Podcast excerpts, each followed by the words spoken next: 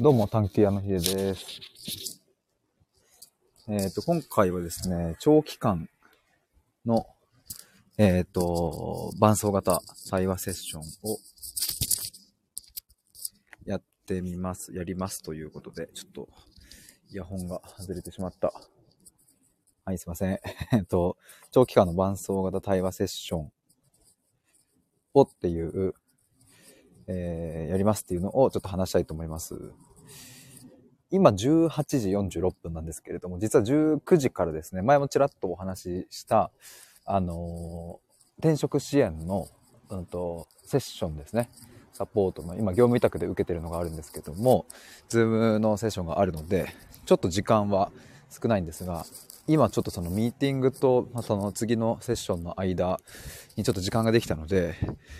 ちょっと外散歩しようと思って、セブンでオムライスおにぎりと、えっ、ー、と、揚げ鶏を買って、えー、一瞬で食い終わり、今歩いております。で、まあ、今回の本題、早速なんですが、まあ、長期間の伴奏型対話セッションをやりますって言ってるんですけれども、まあ、これはもう完全に宣言会ですね。えっ、ー、と、また、あの、例のごとく、まだ何も決めてないんですけれども、あの、とある方とですね、さっき、えっ、ー、と、対話させてもらって、で、なんか、あの、すごく自分の中で腑に落ちた感というか、なんかいろいろね、あの、あ、やっぱそうだよなって思って、まあいろいろこう気づいたことがたくさんあったんですけども、まあ話してるとちょっと今長くなっちゃうので、はしょりますが、まあの結果ですね、その結果、なんか長期で伴奏するっていうことを、うん、まずやってみようと思いましてですね、で、なんか僕の、まあそのさっき話した気づきとしては、なんか僕はね、あの、すごく根本的な価値観の変容っていうのを、去年の8月に、うんと、精神科医の先生とですね、まあひょんな機会で話すことになって、自分自身は、あの、特にこう、精神的に辛いとかではなかったんですが、まあひょんな機会でお話しする機会をいただけて、で、そこで話した時にですね、もうまるで天変地異のような価値観の変化が起きたんですよ。でもそれも50分の対話をたった4回でですね、たった4回でそこまでのことが起きたので、まあ本当にぶったまげたわけですが、ただですね、その、なんでそんな天変地異ほどの変化があったかといえば、それはその精神科医の先生のものの見方、言葉の選び方のその力ももちろんあるし、まあそれが、まあほぼほぼ大部分ですが、ただ一方で僕自身の状況も状況だったっていうことが、あの、大きかったなっていう。まあ、どういう状況だったかっていうと、まあ、母親が亡くなる4ヶ月前だったんですが、えっ、ー、と、そ、まあ、その当時は、もうあと1ヶ月から2ヶ月の可能性がありますっていうのを、えー、主治医から言われていたんですよね。だからまあ、言ったらもう母親もいつ亡くなるかわかんない状態であるっていう。そんな中で僕は母親と父親に対して、えー、とあることをきっかけにですね、自分の中にある怒りを、ま、出すっていう風なことになったんですけれども、あの、まあ、ちょうどそのもうなんかうまいこと人生タイミングだなと思うんですけど、ちょうどそのタイミングでその精神科医の先生とお話しするっていう機会がもう本当にね、あの人の、あの僕のおばさんがね、ちょっと勧めてくれたりして、で、もう話したのがきっかけで、めちゃくちゃまあいい内政ができたんですけどね。もう本当に最高だったなと思うんですけど、で、僕はそんな経験から、うん、根本的な価値観の変容にかかる期間っていうのは、その、そんなに長くないっていう印象がずっとあったんですよね。つまり、対話の中で、うんと、対話の中でというか、本当に深いところまで思考ができるお相手と対話をすればですね、あの、ぶっちゃけ一回話しただけでも相当違うっていうのが感覚としてあったんですけれど、まあそれはそうとして、それも事実の一個とあるとして、でも、でも、やっぱり僕が去年それだけの変化ができたのは、まあどうしたってその状況だったからっていうのもやっぱりあるなと思って、母親があと、うん、1ヶ月、2ヶ月で亡くなってしまうかもしれない状況っていうのは、まあ、あの、すごく追い込まれてるわけで。で、まあ、それは苦しかったけれど、でも追い込まれてるからこそ、うん、話せたこととか、自分の本心とか、今までずっと言えなかったこととかを、まあ全部、全部出したんですよね、そこで。自分でもびっくりするぐらい、もうまるで人が変わったかのように、まあ母親とかに伝えましたけど。と思うと、やっぱり僕はたまたまそういう、うん、母親が亡くなる直前っていう期間に、しかもまあ当時26歳とかで、うん、まあ比較的早い方だと思うんですよね。だから、なんかそういうのを経験できたから、まあ、すごくそれは、あの、僕自身それ経験できて幸せだったなと思うし、でも思うけど、でも、そういう風な状況の人の方が、まあやっぱり少ないわけで。と思うとですね、そもそも僕は根本的な価値観の変容を、あの、僕もですね、自分の対話のセッションの中で、えっ、ー、と、やるっていうことが、まあ目的なんですけれど、まあ、昨日もちょっと話したんですが、コーチングとカウンセリングと、まあ、対話、僕の対話の違いみたいなところで言うとですね、まあ、コーチングは、あの、目標に向かって、えー、頑張るっていう、そういう人たちを支援してですね、あの、まあ、未来に向けて、えー、どうやってその目標にたどり着こうかっていう対話をしていくわけで、カウンセリングは今抱えている心の悩みとか不調とか、そういうものをサポートすると、解決、問題解決をしていく。つまり、コーチングは、うん、ゼロからプラスへ。で、カウンセリングはマイナスから、えー、ゼロの状態へ、まあ、元通りへっていうとこを目指しているわけですが、まあ、僕の対話はですね、その、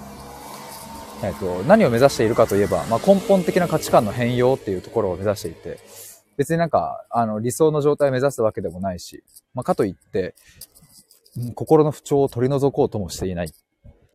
そうではなく僕がやってるのは、もう根本的な価値観の変化であるっていう。だからまあ、例えばですね、まあ、自己肯定感という悩みに長年苦しめられているという人がいたとしたら、それを解決する方法は、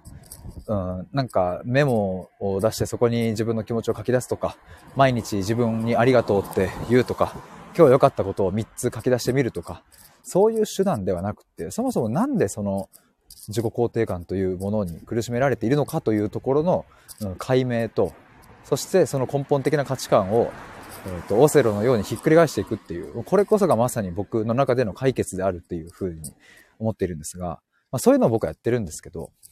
なんかこれをですね、長期間伴走して対話しながら、えー、時にチャットを使いながら、なんかまあ、ズームの対話もそうだし、まあ、もしかしたらちょっと話したいっすみたいな感じで電話するとか、LINE 電話とかありかもしれないし、そういうので伴走するっていうのを、やってみようと思ったんですよ。まあ、さっきそのとある方とお話しして、えー、そんなきっかけをいただいてですね、そっか、ちょっとこれやってみようと思って。なんか僕これやりたいっていう、その、さっき言ったようにコーチングでもないし、カウンセリングでもないんですよね。僕はその心の不調を取り除こうとも思ってないし、うん、悩みを聞いて、悩みを解決しようとか、心が軽くなればいいなも思ってなければ、うん、何か目標を達成するために、一緒に目標、その来年のいついつまでにこうなりましょうみたいな、理想の状態はこうでこうで、じゃあこうしましょうみたいなことを、うん、別に僕はやりたいわけじゃないし、まあなんか、あの、全然そういう対話は全く目指してないんですけれども、まあ、何も目指さないっていうふうに僕は表現してるんですけど、まあ、何も目指さないんだけど、っていうのは前前から言ってたんですけども、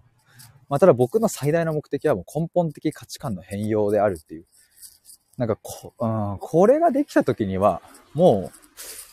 う、うん、ちょっとやそっとのことで、うん、心の悩みで苦しまなくなるし、うん、ちょっとやそっとのことで自分の目標まで向かう、うん、エネルギーだったり、モチベーションだったり、やる気だったりがそがれなくなるっていう感覚があるのでね。僕としては、コーチング、カウンセリング、うん、よりもですね、自信を持ってお届けしたいっていうふうに思ってたりもするんですけれども。まあもちろんそのね、あの何を必要としてるか人によって違うので、えー、今はコーチングを受けるべき人もいるし、うんと、カウンセリングを受けた方がいい人もいるのでね。で特に僕は何か資格があるわけじゃないし、医療行為ができるわけではないので、本当のそのもう薬が必要となってるくらい心に不調がある方は、あの、本当に病院に行った方がいいし、僕はそこは、うん、対応できないけれど、でもそうじゃなくてさっき言ったような、ずっとなんだかモヤモヤしてるとか、長年抱えている悩みがあって苦しみがあってみたいな、そういうものをですね、うん、なんか1年とか、まあ、半年とかかけてじっくり対話しながら、もう、もう、もうじっくり取り除いていこうというか、根本的に変容を起こしていこうみたいなのを、うん、ちょっとやりたいなと思いまして。なんかそんなことをちょっと、えっ、ー、と、もう今月じゃねえや、来月か。12月中にはそういうちょっとこう長期間で伴走するみたいなのをちょっと募集したいなと思います。なんかね、こういう、なんか言おうとしたんだよな。うんと、あ、そうそう、なんか、やっぱりこういう自己肯定感のさっきの悩みとかの例で言えばさ、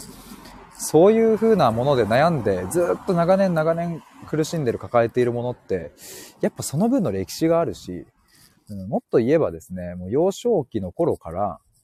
うん、そこと何かしら戦っていたし、きっと幼少期の頃に親に言われた一言によって、え自己否定が始まり、そこから自己肯定感の問題が生まれたとするならば、まあ、かれこれ20年以上この問題を抱えている人もいるわけで、えそういう人たちに、まあ20、20年間の伴走はできないけれど、でもその20年かけて傷ついてきたものを、まあ、じっくり1年かけて、もうその20年分をひっくり返してやろうということを、ちょっとやりたいなと思います。で、20年分の悩みをですね、まあ、いわゆるマイナスからひっくり返した時には、それはプラスの方にこう、ドンと触れるので、まあ、その変化は大きいですし、マイナス1をプラス1にするのと、マイナス20をプラス20にするのでは、まあ、まるで変化量は違うと思うんですけども、全部ひっくり返してやりましょうっていう、そういう長期間の伴走型の対話セッションを目論んでおりますので、ぜひお待ちください。あの、公式 LINE とか登録しておいていただけると嬉しいです。なんかちょっともう、あの、ちょっともう、ワクワクしてきたわ。ちょっとこれやります。もう、皆さんのその、長期間ずっと抱えてるそれを、全部ひっくり返してやりましょうっていう。もう今まであなたになんかひどいことを言ってきた人たちがいるならば、見返してありましょう。もうそいつお、お前のおかげでもうこうなったよと。ありがとうって言ってやれるくらいのもう、天変地異ぐらいの価値観の変容を起こしてありましょうっていうのをちょっとやりたいと思います。ということで聞いていただいた皆さんありがとうございます。ちょっとなんか最後急に暑苦しくなりましたが、こんなことをやりたいと思います。ということで以上です。ありがとうございました。バイバイ。